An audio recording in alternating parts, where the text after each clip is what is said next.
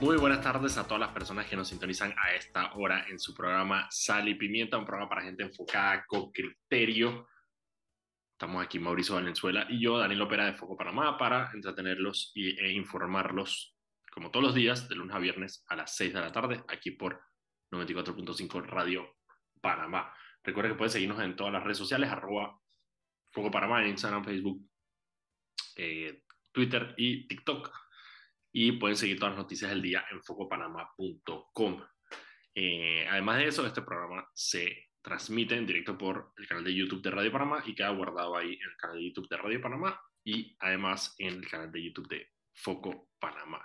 Y Mauricio, muy diligentemente, todos los días se levanta temprano y sube el episodio a Spotify para que lo puedan escuchar como su podcast. Lo buscan simplemente así, sal y pimienta, y le aparece. Es Ana la que lo sube, es verdad. Ana diligentemente lo sube.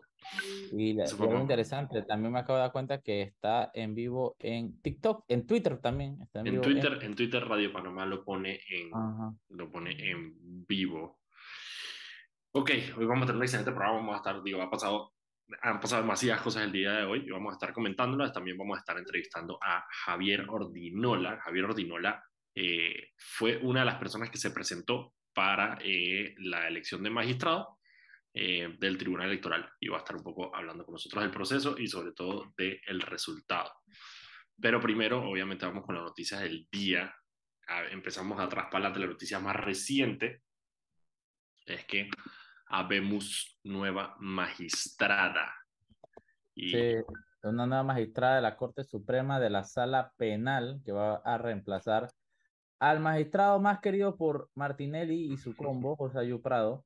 Eso no es eh, irónico. ¿Qué?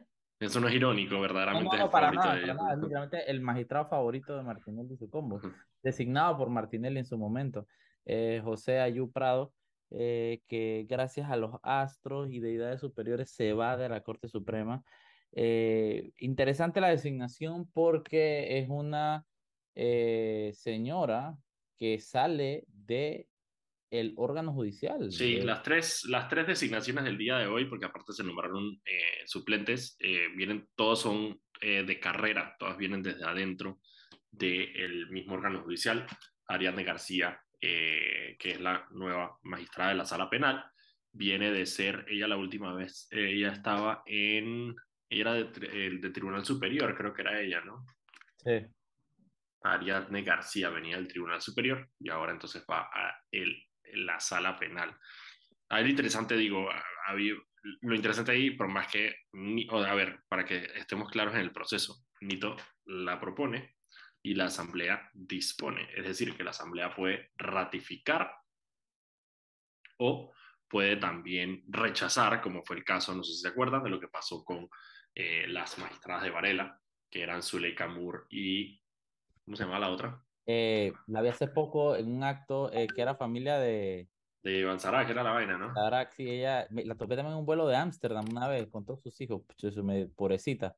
La mataba como con sus tres, cuatro hijos chiquititos bregando en un avión. Eh, ella se llama... ¿Qué tenían chiquitos? No sabía que tenía hijos chiquitos. Ana, Ana Tobar de Sarak. Exacto. Ana Tobar de Sarak que fue precisamente las que rechazaron, así que la Asamblea todavía tiene el poder de rechazarlo.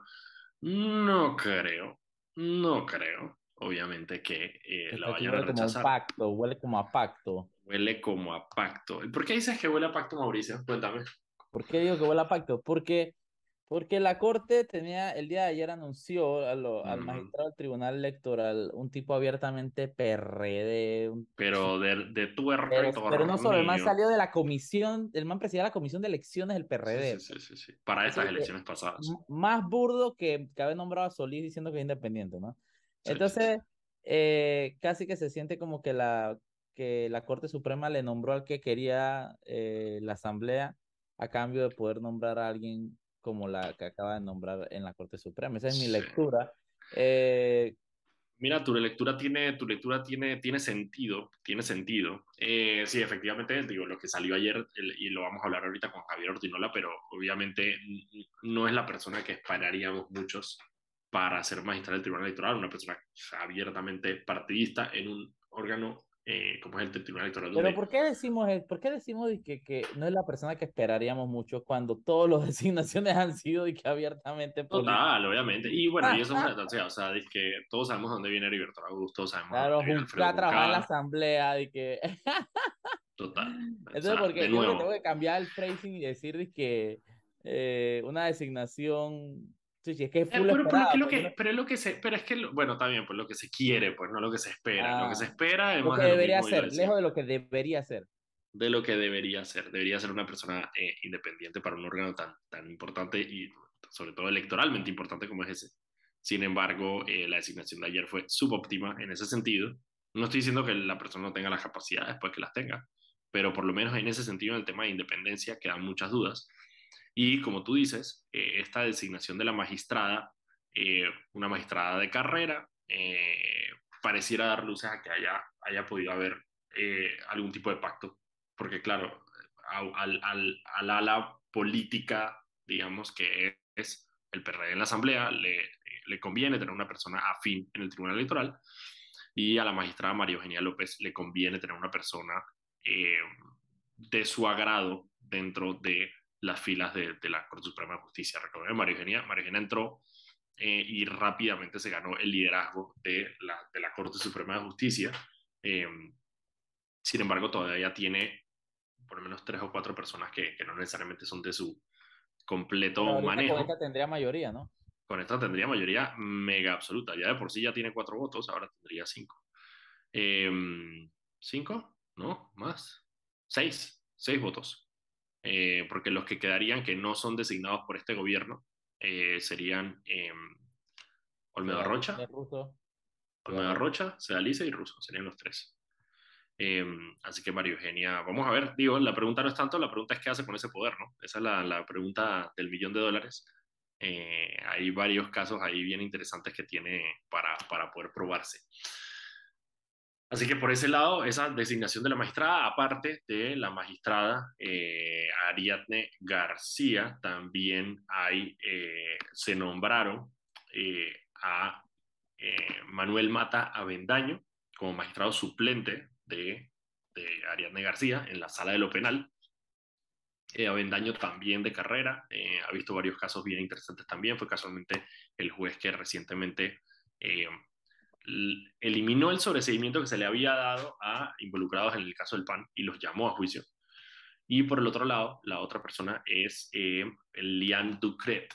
Lilian Ducret está, se designó como magistrada suplente de la Sala Primera de lo Civil que había quedado, eh, que había faltado en las últimas designaciones. Eh, así que ella ahora va a ejercer como esa magistrada suplente de la Sala Civil. Así que vamos a ver qué pasa. Eh, Ariane García tiene que entrar entra los primeros días de enero en reemplazo precisamente a Ayuprado, que se le termina el periodo el 31 de diciembre. Sin embargo, ahí lo, lo, interesante va a ser qué pasa con qué pasa en la Asamblea Nacional, a pesar de que, de que sí, ya, podría ser que haya un pacto. Igual hemos visto la, a la Asamblea romper pactos. Totalmente, ¿eh? yo, mira, si tú le crees a Benicio, yo no sé si yo lo creo a Benicio, yo no sé si lo creo a Cristiano, eso hay, hay al que les cree. Eh, con algún tipo de pacto. Para hacerle a Anito varias veces ya decirle varias que no, veces. yo, dije que yo no me acuerdo. ¿Usted se acuerda? Porque yo no, ya, ya hay que Es correcto, así que allá los que le creen. Em, y la otra cosa es que eh, eh, ajá, ya tiene que pasar por este proceso por la Asamblea Nacional antes de poder tomar posesión en enero. Así que vamos a ver. Y el otro tema ahí que hay que ver es el tema de los tiempos porque la Asamblea Nacional cierra sesiones el 31, bueno, ni siquiera es el 31 de octubre. Déjame ver el calendario aquí rapidito. 28 creo que. Para ver cuándo cierra, eh, cuándo cerraría. Eh, porque en teoría, digo, ellos tienen que sesionar hasta el último día de octubre, pero obviamente a veces el último día de octubre cae, eh, cae fin de semana o cae viernes, o ellos terminan de sesionar los jueves. Entonces, hoy es 26 Hoy es 22, hoy es 25. 26, 27, 28, sí. El, el 27, bueno, terminaría mañana. En teoría, si lo quieren alargar, lo podrían llevar, creo que hasta el viernes, pero en teoría tendrían que terminar mañana en la mañana. Por eso todavía creo que la asamblea todavía está en sesiones y se va a mantener un rato más. Y sí que, porque para a Nitro le conviene tratar de llamar extraordinarias. Normalmente cuando hay extraordinarias, básicamente, como todo en la asamblea, tiene que pasar por Go para poder llamar extraordinarias. Entonces, eh, este, eh, y este nombramiento tendría que, tiene que pasar primero por la comisión de credenciales, ser aprobado en la comisión de credenciales antes de ser llevado al pleno. Dependiendo de la rapidez con la cual este nombramiento llega a la comisión de credenciales, sabremos entonces si la asamblea está en disposición o no de aprobar los magistrados. Si le dan largas. Aparece mañana en el orden del día. Ya, eso ya no hay nada que hacer. Si eso mañana está en la comisión de credenciales, ya, listo. Eso está, eso está arreglado, cocinado. Esa señora se puede ir a comprar su trajecito listo porque va a empezar a trabajar el primero de, enero. Eh, pero si no, si no, si hay que llamar a extraordinarias, ahí hay, un, ahí hay un power play, un push que se está haciendo porque recordemos que las extraordinarias solamente pueden ser llamadas por el presidente. El presidente tiene que llamar a las extraordinarias con una agenda específica. Eh, así que vamos a, ver. Para que se para probar magistrado, es lo que suena por ahí. Para probar magistrado, y eso pasa, y eso, y eso pasa normalmente. Uh. Eh, la otra pregunta es, bueno, también dije, bueno, ya llamar a extraordinarias, lo del presupuesto, que el presupuesto todavía no se ha aprobado, eh, también lo tiraría por extraordinaria. La pregunta también, es... hay que, también hay que pasar a lo, al del Tribunal Electoral por... por, por... No, creo que no estoy seguro si tiene que pasar. Creo que no. Creo que no. Creo, que se pasa directo porque es, el, es, es del es de la, de la, de la corte. De la corte. Pues, mira que es una buena pregunta. No estoy seguro si se tiene que ratificar. Ahorita lo reviso. No, no tendrá... yo no me acuerdo sinceramente cuando... Cuando el, el último de la corte fue no, el último del tribunal fue Junca. El último del tribunal fue, no, sí, pero el Junca fue de la asamblea. Heriberto fue de, eh, Heriberto fue de Martinelli y Lalo lo la eh, hay que ver entonces si se tiene que eh, ratificar. Sí, sí, manera que me he quedado con la duda, porque si se tiene que ratificar, lo van a llamar rapidito. Una vez también, eso, ¿sabes? Entra uno y sale otro. Exacto, exacto, exacto. Dos por uno en ratificación de la Asamblea. Dos por uno, es correcto. Ok, eh, eso definitivamente es, digo, la noticia más importante del día es la, la, la, la, designación de Ariane García. Hay algo interesante ahí y esa es la discusión que estamos teniendo Mauricio y yo ahorita en, en, el grupo que tenemos de Foco, que es que Ariane García no sale del Pacto de Estado por la Justicia. Eh, y eso es un tema yo tengo mi, mi versión, pero sabes que, mira, son las 6 y 14, deberíamos irnos al cambio y de vuelta. Dale, pues.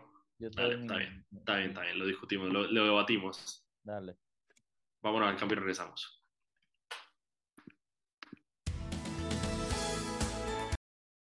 Vuelta con los muchachos. Muchísimas gracias, Anet. Ok, Mauricio, estamos hablando de cómo esta designación no pasó por el Pacto de Estado por la Justicia y tú me dijiste yo tengo opiniones y yo voy a decir, dale Mauricio, tira tu opinión. Yo tengo una opinión, ok, aquí en Panamá de, un tiempo para acá se ha, se ha tomado esta forma en la que esta, este pacto eh, entrevista a aspirantes que cumplen con los requisitos constitucionales, le dan una recomendación al presidente y después esperan que el presidente eh, tome esa recomendación y nombre a, la... Eh, número uno, en ningún lugar de la constitución existe eh, habla de que un pacto, un, grupo, un, un, pacto ciudadano, un pacto por la no sé qué va a recomendar. Es una competencia directamente del presidente de la República y la constitución es clara. El presidente nombrará al magistrado y será ratificado por la Asamblea Nacional. Punto. En ningún lugar entra esta figura mística de supuesta, no sé, que democracia extra para que, en la que estos notables definidos por ellos mismos, van y escogen y entrevistan a los aspirantes. Es como un poder extra que no cabe en la constitución de Panamá, no cabe, no existe. Número dos, es el mismo, el mismo pacto que, que, que, que dijo que un tipo como, como Fuentes, que era ¿cómo se llama? Que era, que es director de la, de la CEP, como Sedalice con todos los conflictos con el hijo, con casos de narcotráfico, y miren lo que nos está pasando, dice que está bien. Entonces, al final, es un, es un, eh, para mí, es una falsa sensación de participación ciudadana. Cuando tú tienes ahí tipos que tienen toda la vida y lo único que hacen es estar de pacto en pacto, que no tienen mayor relevancia, que no representan mayores grupos, es un, eh, entonces no, no tiene, para mí no tiene sentido. Entonces yo yo pienso que, que, que, no tiene validez, pues. Si alguien tiene que entrevistar a los aspirantes, es el, para mí es el presidente. O, o en, en, su, en su, ¿cómo se llama? O, o si él no puede, el, el, gabinete en representación de él. pero no tiene que haber un poder extra. Aquí se habla directamente del Ejecutivo. No, yo, queremos la constitución, respetarla para lo que nos gusta, para lo que no, de ahí la doblamos y nos inventamos vainas. Entonces, para mí ese famoso pacto, eso no tiene, eso no tiene cabida en nuestro orden legal y constitucional. Mira, ahí el tema, y yo discrepo contigo completamente, una de las cosas es que el, sí es cierto, la constitución dice explícitamente que el, que el, presidente tiene la, la función de designar y efectivamente con recomendación o sin recomendación del pacto, el presidente lo puede hacer. El tema son dos cosas. Uno, el, pacto nació precisamente en un momento donde la confianza ciudadana en la designación de magistrado por parte del presidente estaba en un momento extremadamente bajo. Eh, y se crea en el gobierno de Martín Torrijos precisamente para decir, hey, no lo voy a escoger yo, no solamente yo, sino que voy a abrirlo esto a un grupo de ciudadanos que van a hacer este proceso del cual yo me voy a pegar y yo voy a hacer eh, eh, el grupo de ciudadanos basado en lo que ellos el, digan. El, de la, el, del colegio de abogados, que es un entregado a como, como cualquiera, en el que han estado procuradores como al propio Ayuprado, Bonici, o sea, tipo de que hasta vinculados en, en vainas truchas de narcotráfico. Entonces tú me decís que realmente, al final para mí es una, siempre una oportunidad política más, pues. Puede ser, pero mira, lo que pasa es que tienes que, en este tipo de, de, de, de situaciones, y es difícil, y esa es la, la, pelea que siempre tenemos, hay que tratar de separar a las instituciones de las personas. Entonces, cuando tú me dices y que, bueno, una comisión en la que está el procurador de la administración, el procurador de la nación, el presidente del, del Colegio Nacional de Abogados, hay miembros de la Alianza Ciudadana Pro Justicia, eh, está, creo que en algún punto, creo que la Iglesia Católica también iba a ser parte, está también la empresa, la empresa privada. O sea, en teoría eso es algo bueno, o sea, el hecho de que todas estas instituciones se sienten y designen y le digan al presidente, mira, te recomendamos a estas personas. ¿Cuál es el problema que siempre tenemos nosotros? El problema es que las instituciones se ven bonitas hasta que llega la persona y se sienta. Eh, de la misma manera que tenemos la Asamblea Nacional, con, y yo lo he hablado aquí con el tema del Canal de Panamá. Está muy chévere, la Asamblea Nacional debería fiscalizar el Canal de Panamá. El problema es si queremos que esta asamblea o cualquier asamblea anterior a esta sea la que haga ese proceso de fiscalización. Entonces, en el papel, en el, papel, las instituciones se ven bonitas que participen. El problema es son las personas que están a cargo de esas instituciones. Entonces, en este caso, estamos, en este caso, estamos creando una norma que no existe, Daniel. No, pero es que la norma, pero no está rompiendo la norma cuando dice porque el presidente efectivamente termina designándolos. Simplemente el, el, el, presidente lo que está diciendo es, yo voy a consultar de más, yo voy a consultar con estas personas ante mi designación y yo me comprometo a acatar lo que estas personas consulta, dicen. Porque el que más consulta, entonces, no se está rompiendo, la, no se está rompiendo la, la, la, constitución en ese sentido porque él todavía tiene el poder de designar. Y efectivamente, bueno, esta es una excelente muestra de que con pacto sin pacto, él puede designar a quien él, él, él desee. El tema ahí es eh, que, bueno, consultar siempre nunca está de más. El problema es, como te digo, el problema es con quién consultas. No estás consultando con las instituciones porque las instituciones son chéveres las personas son las que no son chéveres. Entonces, sí, yo estoy de acuerdo contigo en que Juan Carlos Araújo esté sentado ahí y que estén sentados ahí, quién sabe qué otro poco impresentables, eso, no, eso para mí no, no, no, no, me da garantía de nada. Pero la, pero la institución como tal, lindo, chévere. Yo, okay. no, no, veo con mayor problema que no haya eh, que no haya acogido las recomendaciones de este grupo de gente. Sinceramente. Pero mira, yo te la, te la, te la, te la volto y te digo lo siguiente parte de la razón por la cual no vemos ningún problema es porque las últimas designaciones de Cortizo han sido buenas. No, y no estoy diciendo que hayan sido buenas porque hayan venido del pacto, pero el man respetó que vinieran del pacto. Entonces, claro, este tipo de, este tipo de, de mecanismos se crean en momentos donde hay baja credibilidad y se necesitan. Cuando hay alta credibilidad, entonces no se necesita. Y eso es parte de la dinámica de las instituciones. O sea, sentimos en este momento que no lo necesitamos. Igual de, igual de entuco siempre ha estado pero digo, estoy de acuerdo en las buenas designaciones que ha hecho Nito en la corte. Es, correcto, por eso te digo. ¿no? O sea, pero sentimos que las designaciones están buenas. En, yo no creo en crear estos poderes paralelos de, que, de gente random ahí. Por ahí te... Bueno, ahí viene, eh, por eso, pero es que ahí viene el otro problema que tenemos nosotros, que es de, es de, de representatividad. Es lo mismo que pasa, por ejemplo, con, con, la, con la concertación. La concertación en papel está chéverísima, hasta que ves un poco de dinosaurios liderazgos que, más, o sea, que llevan 30 años sin ser presidentes de un gremio y están ahí sentados y que yo soy el encargado del representante de la juventud y un viejo ahí que lleva 40 años sentado eh, como representante de la juventud. Como cuando está lo marahumada, que ya creo que es como abuelo por ahí de que, de que yo soy de la juventud del PRD. Y Exacto, está clarito. está clarito. Entonces el problema, el, ese es el otro problema que tenemos, el problema de representatividad. Está, está chévere que consultemos. De nuevo, la pregunta es con quiénes y cómo esas personas que están ahí se ganaron, digamos, esa representatividad. Ahí es donde vienen los problemas. Ok, tengo, déjame ver si tengo otra noticia antes de, eh, eh, pasar con nuestro invitado. Bueno, el tema del IFARU obviamente sigue siendo, eh, sigue siendo tendencia y tema. Me, me, mata la risa como, como y, nosotros lo, lo, llevamos viendo, ¿no? De que hay mucha, hay, hay todo tipo de personas saliendo en el tema del IFARU y de todo, desde empresarios. Hoy sacamos a un ex procurador, ayer sacamos del, del, diputado Juan Diego, eh, a, la, a los activistas de otra diputada, a los, no sé, todo, eso es, eso es, man, la gente yo creo que no, todavía no ha dimensionado lo que, lo que hay en esa, en, en todas estas bases de datos a las que tenemos acceso. Pero eh, algo, algo, algo brutal que me da risa y que sabíamos que, que, para nosotros el foco sirve como una especie de termómetro, es, es esa vaina de medir la doble moral de las personas, ¿no? Cómo, cómo personas que han criticado fuertemente todo lo que hemos sacado, de que mira, Chuzo, lo de Zulay, el activista, el otro, el sobrino, el otro, el hermano, el otro, no sé qué. Pero cuando es Juan Diego, es que, ah, pero es que ella sí es capaz, ella sí está calificada, ella sí, es que no, no, no hay forma que Juan Diego haya hecho. Ah, al final yo creo que dice más de nosotros como personas, cómo reaccionamos a eso y la doble moral que tenemos. Por ahí eh, estaba la, la diputada, la exdiputada Matilde Gómez tratando de justificar, primero empezó a cuestionarnos en foco, dije que, que la información era falsa, no sé qué, no sé qué, que espérate, ¿qué información es falsa? Estamos sacando el mismo comprobante de pago de Contraloría que le hemos sacado a Zulay, que le hemos sacado... No, pero que, no, ¿dónde están las pruebas de que Juan Diego influyó? Yo dije, ¿quién ha dicho que Juan Diego influyó? ¿Quién ha dicho que Zulay influyó? ¿Quién ha dicho que, que, que Roberto Ábrego influyó? En foco no hemos dicho que ninguno de ellos influyeron en la decisión. En foco lo que hemos, hemos puesto, y la gente tiene que entender esto, es la cercanía al poder de estos auxilios económicos. Y, y, lo curioso y lo, y lo peculiar de que cerca de diputados, cerca de, de, de, de, funcionarios de alto nivel se estén dando estos auxilios económicos. En ningún lugar, y puedo decir abiertamente, yo no puedo probar que hubo una carta de Roberto Ábrego eh, al DIFARU o una llamada de teléfono de Juan Diego Vázquez o una carta de Zule Rodríguez o una llamada de Zule. Yo no puedo probar eso y no lo quiero probar. Pero yo sí lo que puedo probar es el vínculo que hay entre las personas que están recibiendo estos auxilios económicos y personas con mucho poder.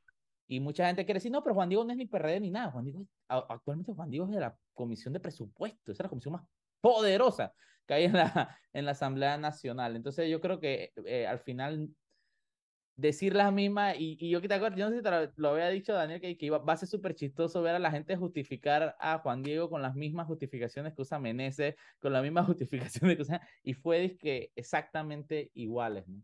Al final es una muchacha de clase bastante acomodada que recibe 100 mil y mira, y te voy a decir, auxilio económico, una muchacha que del golf friends, hay que aclarar, hay que aclarar algo rapidito.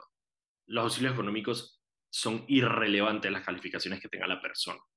Claramente, parte de lo que nosotros estamos exponiendo es que no importa, o sea, esto no es una beca, esto no es algo que la gente se ganaba por, por, ser, eh, por ser buenos estudiantes ni por tener las mejores notas. Esto claramente, y parte de la investigación, lo que devela es la manera arbitraria en la que se daban estas asignaciones, estas, estos auxilios económicos. Estos auxilios económicos eran plata que se le daba a las personas para sus estudios basados en, no sé, no sé cuáles son los criterios, claramente no estaban siguiendo los criterios eh, que están estipulados en la ley, porque en el reglamento interno del IFARU, porque el, el, reglamento interno del IFARU claramente establece que para la persona tiene que demostrar eh, el hecho de que tiene una necesidad económica. Y ya hemos demostrado en varias ocasiones, con varios de estos casos, que no se estaba cumpliendo ese proceso. Por lo tanto, por lo tanto, parte lo que es que parte de lo que hay que entender es eso, no importa si la persona tenía buenas notas o no. Estos auxilios económicos se daban de manera arbitraria, a conveniencia, de manera discrecional. Y eso es parte de lo que tenemos que entender. O sea, la excusa de es que ella se lo merece es completamente irrelevante porque no es una beca, no es una beca por mérito que se está ganando esta persona. Y, es dinero no retornable, güey. Está mirando, está con una que tú pagas después a futuro. No, este dinero que te da y dale, olvídate, ese dinero no regresa al Estado, man. Entonces, al final... No, porque si la persona quiere, porque, la, porque para eso está el préstamo, si tú quieres retornar el dinero, está la vida del préstamo y tú puedes pedirle un préstamo al IFARU, tienen tasas súper bajas a buen tiempo, precisamente porque es una institución pública y tú puedes acceder a ese préstamo con tu codeudor, con tu estado financiero de tu familia, tú vas, tú pides tu plata y vas a estudiar. Eh, ah, esto no, esto es plata que se les daba se les dio, punto. Usted quería estudiar, vaya, 100 mil dólares. Yo, creo, yo creo en, en, a veces la necesidad de esta figura bajo los controles adecuados, ¿no? Que si para pagar vuelo para una persona que no las, las- por ejemplo, las carreras de pilotos son carísimas porque Son que carísimas. de horas de vuelo, que si otras cosas así, digo, man, que, que, que, que, que puede existir, man, ¿por qué no? Es educación al fin y al cabo, ¿no? Total. Pero, pero cuando tú notas la discrecionalidad, man, y, y, y me da mucha rabia ver, y ayer, ayer conversaba con, justamente con un, con un muchacho en la vaina de estábamos ayer en unos cursos que estábamos chuchi, y el man dice que, man, qué, qué, qué, brutal, yo que trabajo desde, que desde las 8 de la mañana hasta las 8 de la noche todos los días, y a mis hijas los tengo que meter en escuela pública porque es lo que me da, no sé qué, y, y él me, y me dio, realmente me, me tocó, güey, porque me dice que, man, yo, o sea, yo, a mí me encanta lo que yo hago, pero yo siento que en eso he fracasado, pues. Yo me siento mal Wow. teniendo que meter a mis hijos de que en una escuela, no, no en una escuela privada en la que quisiera, y teniendo que meter una escuela pública, esa vaina a mí me dolió, y enfocó. Entonces digo, ¿por qué, ¿por qué estos tipos creen que se merecen esto, man? Y es verdad, man, yo, puta, yo tengo que sacar todos los meses para pagarle la escuela a mis hijos y ver de dónde saco la plata, y, y, ah, y chuchi, cuando se me crezca la otra, chuchi, me, no la va a pasar dura. Pero pensar que una muchacha como la novia Juan Diego, que estudió en el Brader, todos sus hermanos estudiaron en el Brader, vive en un área lujosa de este país, el, el papá es un abogado que maneja riquezas, man, a eso se dedica, wealth management, la, la, la, la mamá en, en, en- en Cancillería, que le den 100 mil dólares, hermano. Me indigna exactamente igual que cuando se lo dan a la hija de Zulay, que el marido gana 20 mil dólares y ella gana 5 mil, 7 mil más rebusca. Me duele exactamente y me indigna exactamente igual que cuando se lo dan al hijo de Roberto Abreu, que maneja un Maserati, hermano. Yo en mi vida me subí a un Maserati, weón. en mi vida me subí a un Maserati. Y el man maneja un Maserati por chorrera, weón. Las calles se están quedando pedazos, el man maneja un Maserati y le estamos pagando la educación a su hijo, Fred. Entonces yo creo que, que, que aquí hay que empezar a ver las vainas, en, la- en su debida dimensión, man. ¿Cuántas personas que nos están escuchando no, no cada vez que llega la quincena hay que pagar la luz, hay que pagar la escuela, hay que pagar los materiales, hay que pagar el sombrero típico de la vaina, el uniforme, el traje de Congo en mayo, toda la vaina, como todo el mundo. Chuchi, Y estos tipos se están llevando cientos de miles de dólares, ¿solo por qué? Por estar cerca al poder. Mira, y te voy a decir algo antes, antes de, antes de irnos. Antes de y- irnos y- rapidito. y antes, antes de cerrar, ahí, antes de cerrar ahí, antes de cerrar ahí, y, y quiero hablar específicamente del caso de Juan Diego porque, porque es muy triste. Hay, hay muchas cosas que son muy tristes de este caso. Número uno, que Juan Diego sabía lo que, lo que había hecho la no- novia y está clarito porque nosotros publicamos y a los cinco minutos ya había un comunicado redactado y publicado. Él estaba esperando esta publicación y no fue capaz de pronunciarse antes. Ni siquiera de, de, de nada, de nada, de nada, absolutamente de nada. Número dos, él dice no, que cuando recibió el desembolso ya no era su novia. Ah, pero cuando aplicó sí, pero cuando estaba entrando a Contraloría sí era su novia. Entonces, eh, eh, descaradamente sale diciendo en Intermetro que yo estoy casi seguro de que ni siquiera se usó mi nombre. Está bien, perfecto, man. Yo, hey, a mí en foco no me interesa decir que Juan Diego, que Zulay, que usaron su Casi influencia. seguro. Pero lo que ellos no entienden es que su sola existencia como diputado influye. Influye. Que el hijo de Zulay esté aplicando a eso y le llegue esa vaina al, al director del IFARU, que después se le tiene que aguantar los asoleajes y los insultos de Zulay, eso influye. Que le llegue la novia de tal, a, de Juan Diego del que sea, a Meneses, y después tenga que aguantarse sus críticas y sus insultos en la comisión de presupuesto. Esos manes no entienden. Ellos creen que ellos pueden apagar un switch y dicen que ahorita no soy diputado, agarra y después lo prende que ahora sí soy diputado cuando me conviene. Entonces yo creo que es una, eh, eh, algo que, que, que, que en ningún momento aclara Juan Diego. Es que él obviamente él estaba anuente de que eso se estaba dando. Él estaba completamente anuente de que, esa, que eso se estaba dando porque él, él es claro en decir que cuando recibió el desembolso, había, hace un mes había, habían terminado. ¿Qué pasó en todos esos meses anteriores en los que tú sabías que se estaba dando ese- esa vaina? Entonces yo creo que ahí, ahí, ahí es, eh, es muy triste ver cómo selectivamente decidimos por qué indignarnos y por qué no. Al final compara las excusas que da uno y son exactamente iguales a las excusas que da el otro. Exactamente iguales. Y mientras tanto, los más pendejos también, la próxima quincena, ¿cómo van a pagarle la escuela a sus hijos? Mientras ahora una niña de clase bastante acomodada, o sea, 100 mil palitos de nuestros impuestos que no tienen que devolver. Y así mucho Mira, más. Antes de irnos al cambio, solamente quería contar una anécdota de ayer, casualmente con toda esta discusión, una persona me, me escribió, una persona eh, eh, que estaba en, fue parte importante del gobierno pasado, eh, y me está contando una anécdota que sufrió, donde eh, precisamente en un proceso eh, parecido, su hijo tenía todas las capacidades para aplicar, pero la persona rápidamente entendió que precisamente para proteger a su hijo, eh, decidió que no iba a a, permitir que, que, su hijo pasara por ese proceso eh, de ayuda económica, porque entendió que sin importar los méritos de su hijo, no iba a ser creíble que ese, que ese, que ese trámite hubiera salido sin la influencia de su padre.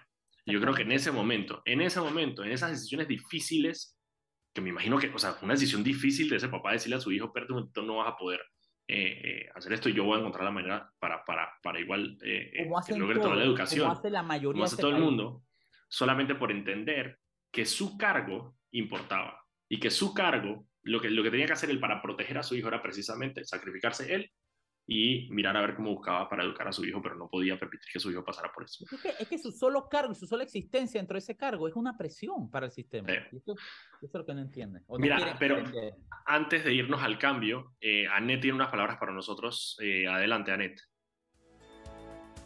Cuando dos se suman, Panamá recibe más. Con más móvil y claro conectados de Darien a Chiriquí en la red más grande de Panamá. Adelante, muchachos. Muchísimas gracias, Anet. Y con eso nos vamos al cambio. Regresamos en unos minutos con más de.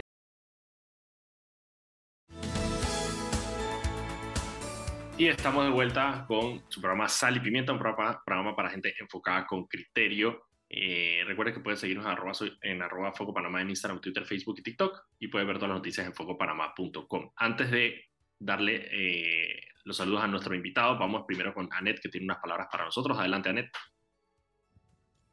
Paso a paso se construyen los cimientos de la línea 3, una obra que cambiará la manera de transportarse de más de 500.000 residentes de la provincia de Panamá Oeste, Metro de Panamá, elevando tu tren de vida. De vuelta con ustedes, muchachos. Gracias, Janet. Y bueno, hoy nos acompaña en el programa el abogado Javier Ordinola, el abogado y fue asesor también del Foro Pro Reformas eh, Electorales. ¿Cómo estás, Javier? Buenas noches, bien, gracias. ¿Cómo están ustedes? Bastante bien, un poco indignados, pero tú sabes, no es la faena y el oficio. Javier, eh, te invitamos al programa porque Javier eh, recientemente participó de ese proceso de selección. él estaba aspirando a ser magistrado del Tribunal Electoral y este proceso que se dio en la Corte de entrevistas eh, al final, bueno, eran 55, al final creo que uno se echó, ¿no? Al final hicieron 54 eh, entrevistas. Cuéntanos un poco del proceso y sobre todo tu participación en el proceso, ¿cómo, cómo, cómo sentiste que fue ese proceso de selección? Bueno, eh, definitivamente debo decir que en principio fue un proceso parecido a los ocurridos en el 2006 y en el 2012. La Corte Suprema de Justicia hizo la convocatoria respectiva, solicitando que todo aquel abogado que se eh, pensara pues que era idóneo para ocupar el cargo presentara su documentación. Eh, luego de eso viene un proceso en donde el ciudadano puede participar, eh, indicando por escrito los pros y los contras que podían, digamos, tener alguno de los candidatos. Ese proceso también se dio en esta ocasión. Y finalmente, pues un periodo de entrevistas que también eh, ocurrió en el 2006 y en el 2012. Debo decir que en esta ocasión es la primera vez que se dispuso, digamos, la transmisión en vivo de las entrevistas a, través del canal de, YouTube del órgano judicial y en la página web del órgano judicial. O sea que a diferencia de los procesos anteriores, en esta ocasión fue transmitida. Debo decir eh, que, bueno, eh, tal como, como señalaste, 54 de los 55 que postulamos finalmente fuimos entrevistados. Estas entrevistas eh, duraron un promedio de media hora, que fue lo que ocupó las preguntas que hicieron solamente algunos magistrados, porque debo decir que me, me pareció un poco extraña la no participación de los nueve magistrados. Eso te iba a preguntar, eh, no, no, no, los nueve magistrados no estaban en estas entrevistas. Yo solamente veía a, uno, dos o tres, veía, varias veces a Olmedo Arrocha, vi varias veces a la, a la, a la magistrada presidente Marijana López, eh, pero no vi a varios de los que están, de los que son parte del, de la corte. No, los magistrados estuvieron, los nueve hasta donde tengo entendido, todos los días en que mm, fueron entrevistados todos los aspirantes. Sin embargo, debo decir que me pareció muy curioso que solamente preguntaban la magistrada presidenta, que abría eh, el periodo de entrevistas eh, preguntando ella, inmediatamente se le eh, daba la palabra al magistrado Olmedo Arrocha y posteriormente al, al magistrado Vázquez. Entiendo por ser ellos la junta directiva de la Corte. Sin embargo, aquí es el, el elemento un poco extraño que, que pude notar y fue la no participación del resto de los magistrados. Eh, vi superficialmente eh, intervenciones de la magistrada Cornejo, eh, de una de las magistradas Chen, y ya, ninguno del resto de los magistrados participó en las entrevistas. No sé si es que para ellos las hojas de vida hablaban por sí solas en un momento determinado llegué a pensar, bueno, como no son abogados que manejan técnicamente el tema electoral, a lo mejor no, no, no sabían qué cuestionar. Estaban callados, exacto, no tenían el conocimiento. Pero, ¿crees que hubo desinterés porque ya sabían que no iban a...? Yo no, no, no, no sé, a veces no me atrevería a llegar allá, pero también siento raro, hombre, es que si yo voy a, a, a entrevistar a, emitir, un, y voy a emitir un voto. O sea, yo, yo tengo responsabilidad sobre mi voto. Aparte de que, bueno, yo tengo días para prepararme. Eh, hombre, vamos a entrar en internet y vamos a ver qué temas o qué instituciones electorales hay para yo preguntar al respecto, que, cuál es la opinión de esto de usted en, la legislación panameña. Eh, le hubiera preguntado a algún abogado que pueda conocer un poco del tema electoral sobre qué preguntar pero créanme que, eh, o sea, sí pude notar esa situación a diferencia de otros de otros eventos pasados en donde la participación de los magistrados sí era más completa. Era completa. Y, yo creo que eso, y eso, y quizá podemos hablar un poco de los votos y quizá esa situación se puede eh, explicar sola.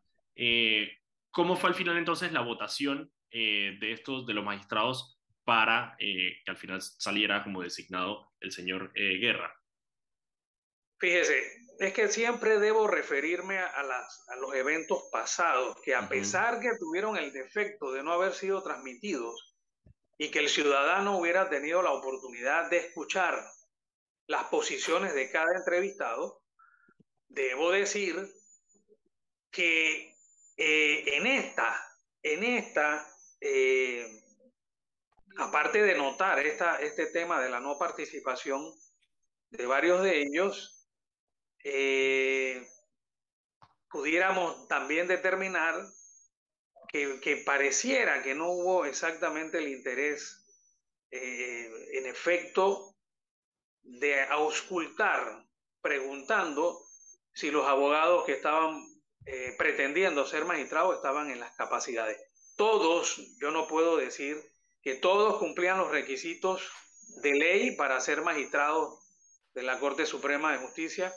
Muchos de los entrevistados hablaron de los principios que los adornaban para ocupar el cargo, pero había un número muy pequeño de que en efecto no solamente tenían la experiencia y el estudio en materia electoral, sino que lo demostraban en, en el tema de las entrevistas. Entiendo que la votación fue de 5 a 4 cuando en los procesos pasados habían llegado a acuerdo en la Corte para que la mayoría no fuera una mayoría simple, sino una mayoría calificada. De hecho, recuerdo que el, actual magistrado aún, Heriberto Araúz, fue escogido por, por una mayoría de, de seis votos, de seis votos a tres. Entonces... Sí, eso también le da un poco de legitimidad al, proceso, ¿no? Obviamente que no, haya, que no haya grandes desacuerdos en esa elección. Oiga, licenciado, nos tenemos, que, nos tenemos que ir a un cambio, pero de vuelta yo quisiera eh, que conversemos un poco sobre el tema de los partidos políticos involucrados en esta escogencia. El tema que ha salido a relucir más es obviamente los vínculos políticos con el PRD de los que fueron eh, recomendados. Entonces, ¿cómo usted ve, y esto lo dejamos para el próximo bloque, cómo usted ve la participación de personas activas políticamente en, en esta escogencia. Así que vamos al cambio y volvemos en un minutito. Recuerda que en el Metro de Panamá, por la seguridad de todos, es importante esperar el tren detrás de la línea amarilla. Viaja seguro, cumple las normas. Seguimos, muchachos. Muchas gracias, Anet. Javier, antes de irnos, eh, Mauricio te dejó una pregunta que es hablar del designado. Eh, eh, el señor Guerra, que hemos visto las, lo que ha acaparado los titulares, no necesariamente es la proficiencia electoral eh, del, señor Guerra, sino precisamente su pasado extremadamente ligado al PRD, tanto así que en las elecciones pasadas fue el presidente de la Comisión Nacional de Elecciones. ¿Cuál es tu opinión al respecto, Javier? A ver, para responder tengo que hablar necesariamente de algo que yo llamo el pecado original. Y es que luego de la invasión de los Estados Unidos, cuando viene, digamos que se da una especie de advenimiento de una democracia formal, el Tribunal Electoral queda compuesto por abogados que también salen de partidos políticos. Eduardo Valdés Escoferi, que todavía después de 32 años sigue de magistrado en el Tribunal Electoral.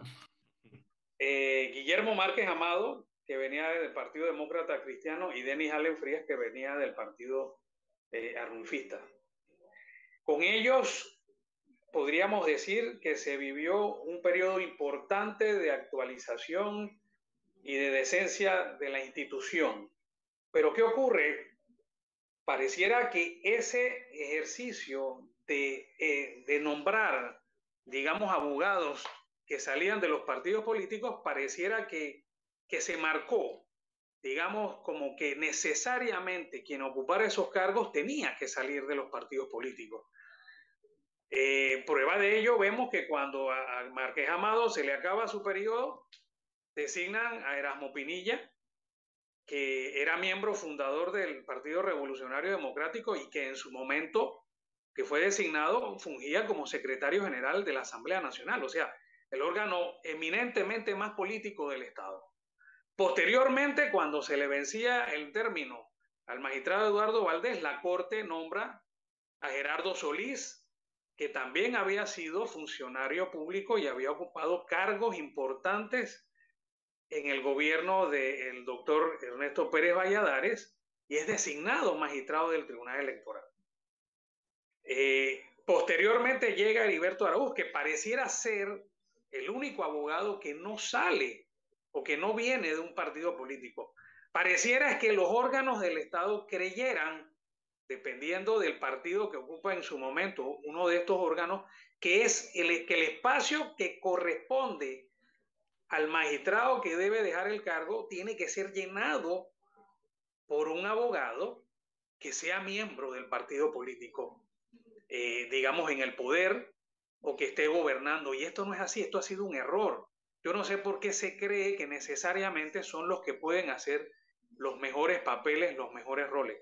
Yo no puedo, y, vuelvo a, confirmar, que el primer periodo de 10 años en, que estuvo, bueno, eh, Márquez Amado no estuvo 10 años, él estuvo cumpliendo un periodo pasado de magistrados que estuvieron antes de la invasión eh, al, país.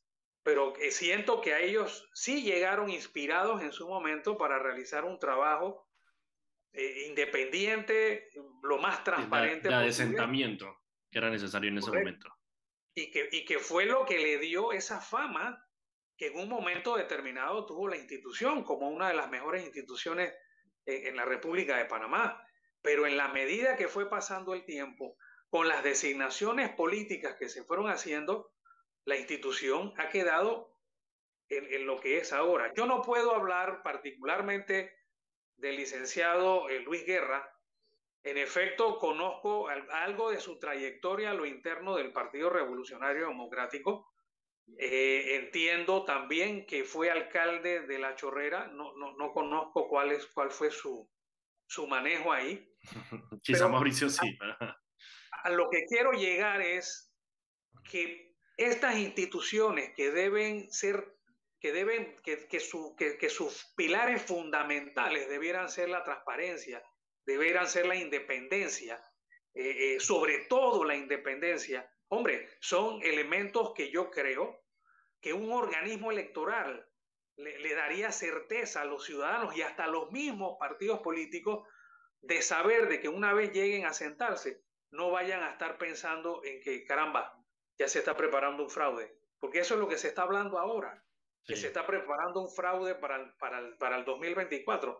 De repente eh, eh, es un tema que hablar de fraude es un tema que, que es muy serio y que habría que analizar elementos profundamente para verificar la posibilidad de eso. Pero, ¿qué ganamos con que con un tiempo bastante de atelación ya pongamos en riesgo la transparencia de una institución que debe ser su función, más prístina que otra cosa? Javier, sácanos una duda rapidito. El, este, el, licenciado Guerra no tiene que pasar por la Asamblea Nacional, él va directamente a la silla del Tribunal Electoral. Es correcto, estas designaciones no, no requieren la ratificación de la Asamblea Nacional. Ah, ok. Ya, estamos con la duda de esas. Estamos, eh, habíamos quedado con la duda. Eh, aparte, del licenciado Guerra viene de la Fiscalía Electoral y me acuerdo verlo en una conferencia de prensa hace poco decir abiertamente que, que, que no, no, aquí no ha habido clientelismo, pues, porque el clientelismo en Panamá, tú tienes que probar un poco de vínculos entre la plata y no sé qué, aquí no hay clientelismo, así como... Mira, eh, aprovechando los últimos minutos que me quedan y una discusión que tuve ayer casualmente con, con Samantha Crichi y Alfredo Berguido, eh, Javier, ¿cómo se prueba el clientelismo en un proceso electoral? Para que sea, porque yo sé que el clientelismo está penado por, por ley, eh, pero ¿cómo se, ¿cómo se logra probar en un proceso electoral el clientelismo? El clientelismo no es más que el uso de recursos del Estado a favor de un partido o un candidato. Mire, en el 2014 yo llevé particularmente como abogado privado varios procesos de impugnación a proclamaciones hechas en diversos circuitos, porque en efecto algunos candidatos que en ese momento representaban al partido de gobierno habían hecho uso de los recursos del Estado, habían repartido materiales de construcción, bolsas de comidas provenientes del, del, antiguo PAN, eh, habían repartido becas en, en, los circuitos electorales respectivos en fin, o sea, se pudo comprobar a través de documentos, pruebas documentales y pruebas testimoniales en los procesos de impugnación el uso de los recursos del Estado.